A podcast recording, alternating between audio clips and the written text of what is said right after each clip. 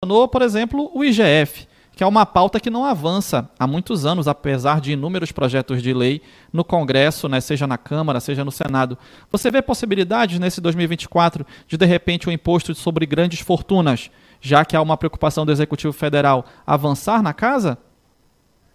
Olha, Israel, veja só que essa discussão vai para muito além daquilo que as pessoas geralmente comum pensam, de que é, não se mexe nesse tipo de tributação porque os poderosos de Brasília geralmente são os detentores das grandes fortunas, que por essa razão é, ninguém vai querer se autotaxar. Então a, a discussão é muito mais profunda é, e passa muito também pela forma como vai ser feita essa tributação. Porque há uma previsão constitucional é, muito clara a respeito dessa possibilidade, mas a vontade política de tocar nesse assunto passa por esse caminho, ou seja, como aqui no Congresso Nacional é, se vai debater esse assunto quando, de certa forma, não há uma clareza. É, é, pelo menos nos projetos que a gente acompanha aqui no, no Congresso Nacional, não há uma, uma clareza de como é que esse percentual vai ser exigido, e não somente isso, a briga também, Israel, é para saber a destinação dessas verbas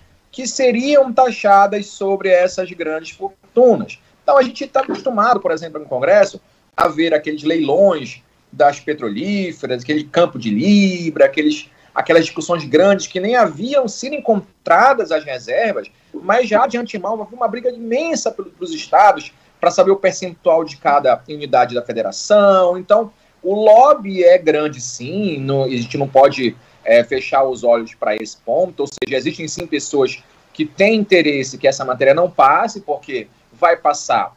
na visão dessas pessoas, a sofrer uma tributação é, é, é, novamente, porque já se entendem é, como altamente tributadas. É bom lembrar, Israel, que nós temos esse, essa questão da tributação excessiva, essa carga tributária muito excessiva, e aqueles que detêm grandes fortunas, o argumento principal que a gente escuta geralmente é que já suporta uma carga tributária muito grande, algumas, alguns se entendem como é, altos contribuintes, porque sobre a, a, a, folha de pagamento já se tem um valor também alto de, de, tributação, e não entendem como justo terem que pagar tributações sobre a fortuna ou os valores que possuem, sendo que já pagam imposto de renda, entre outros tributos. Então a argumentação é muito por aí. Existe sim um lobby é, a respeito disso aqui no Congresso, mas essencialmente a briga está muito além disso. É a questão da forma como vai ser feita a tributação e a destinação desses fundos tão logo eles sejam repassados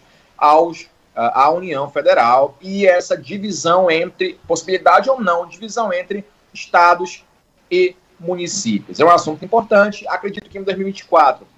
não teremos um consenso ainda sobre esse ponto, mas no Congresso Nacional a política é como as nuvens do céu. A gente sempre comenta, elas sempre estão em movimento, tudo pode mudar a qualquer momento.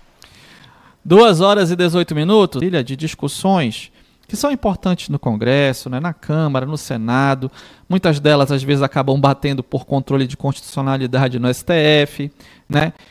Em ano de eleição, o andamento do país acaba sendo prejudicado em Brasília, Romulo? Você tem essa sensação? Ou os, os, os senadores e, e deputados, os congressistas, encontram um meio de fazer a casa andar?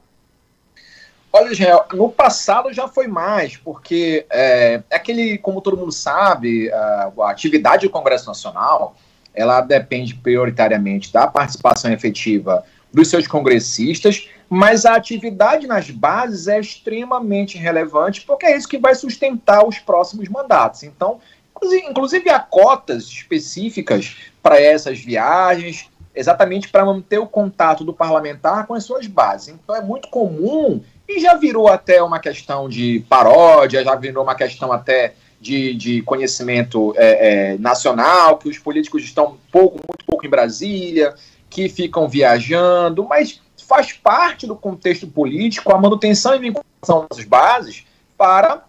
conseguir lá na frente essa manutenção no poder. Agora veja que no passado isso era muito mais via, isso era muito mais comum. Hoje em dia, Israel, o, o, o, legislativo já tem, como a gente vem comentando algumas colunas já, é, uma subir um pouquinho aí de patamar na relação a essas emendas,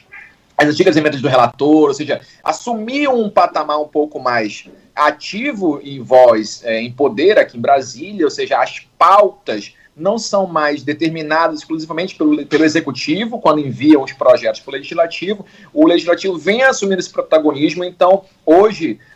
o, o, o, ano, muito embora seja um ano eleitoral, a forma também de fazer a política vem mudando. Então, nós temos aí essas ferramentas é, é, da, de, de última, últimas né, de comunicação que facilitaram muito a participação remota, e até mesmo a forma de fiscalização nos pontos, que não funciona muito para os congressistas, né? Aqui em Brasília a gente sabe como é que funciona, mas em algumas audiências se faz, né, vem fazendo na forma remota, ou seja, esse avanço da tecnologia também com esse, com esse proeminente uh, avanço também no poder legislativo, não podem mais fazer com que é como era no passado, quando se dizia que em anos eleitorais as coisas não mandavam em Brasília ou eram mortas aqui na capital ou lá na cidade, né? Então hoje nós temos aí sim um protagonismo do legislativo nas suas pautas próprias, nós temos aí um avanço nas audiências remotas e claro, em anos eleitorais o que acontece, Israel, é que a barganha aumenta porque para fazer a composição política que vai garantir esse suporte para os próximos mandatos, já visando 2026, essas alianças passam necessariamente pelos processos é, de, de, sufrágio municipais. E isso faz com que em Brasília se mantenha a atividade parlamentar para buscar aqueles, aqueles últimos é, é, recursos necessários para implementar antes do período aí que, que não pode, se pode mais fazer esse, esse suporte financeiro, mas rapidamente para poder agilizar as eventuais obras que estão em andamento, para que se possa, então, no plano municipal, mostrar algum tipo de serviço que garanta a eleição municipal e automaticamente essas bases se mantêm firmes para as eleições é, presidenciais e do legislativo em 2026. Então, não já é hoje em dia, o ano não é mais morto nos anos das eleições como era no passado e se deve a esses contornos que a gente está traçando por aqui. Agora, professor Rodolfo Marques, a gente vai ter aí também outra também sobre essa questão desse dessa discussão em torno de mandato para os ministros do Supremo Tribunal Federal. Isso, como é que isso tem sido visto aí pelo judiciário em Brasília, Romulo?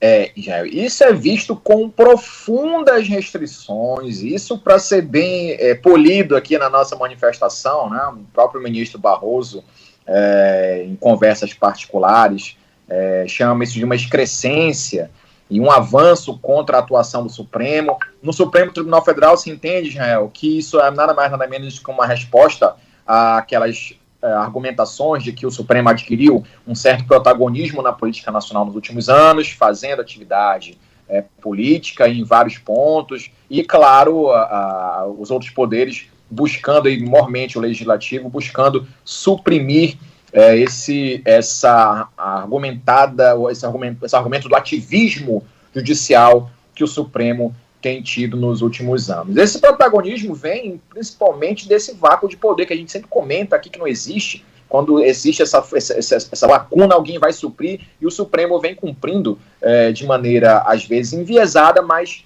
assumindo um protagonismo que não tinha um tempo atrás. Então é, é muito, é muito clara a percepção de, de, retaliação, no tom de retaliação, principalmente lá no Senado Federal, onde ainda há,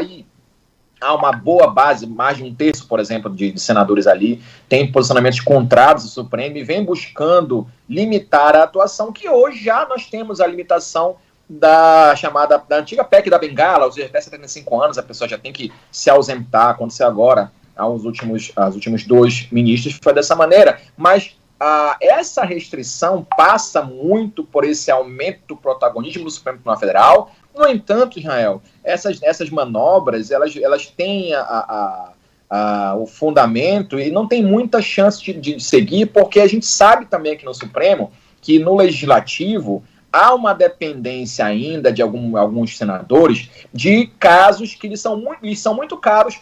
a serem decididos pelo próprio Supremo Tribunal Federal. E criar essa disposição com os ministros talvez não seja muito adequado para muitos deles. Então, muito embora haja ali uma pequena parte, pelo menos um terço dos senadores, que tem essa intenção de impor limites é, em mandatos no Supremo Tribunal Federal, por outro lado, tem que imaginar que a maioria não tem essa intenção de se dispor dessa maneira lá com o Supremo. E outro lado também, Israel, mexer com essa política de mandatos implica em também rever a questão dos mandatos dos ministros do Superior Tribunal de Justiça, dos tribunais superiores eleitorais e Supremo Tribunal, é, Supremo Tribunal Militar. Então, em outros tribunais também teria que necessariamente haver essa análise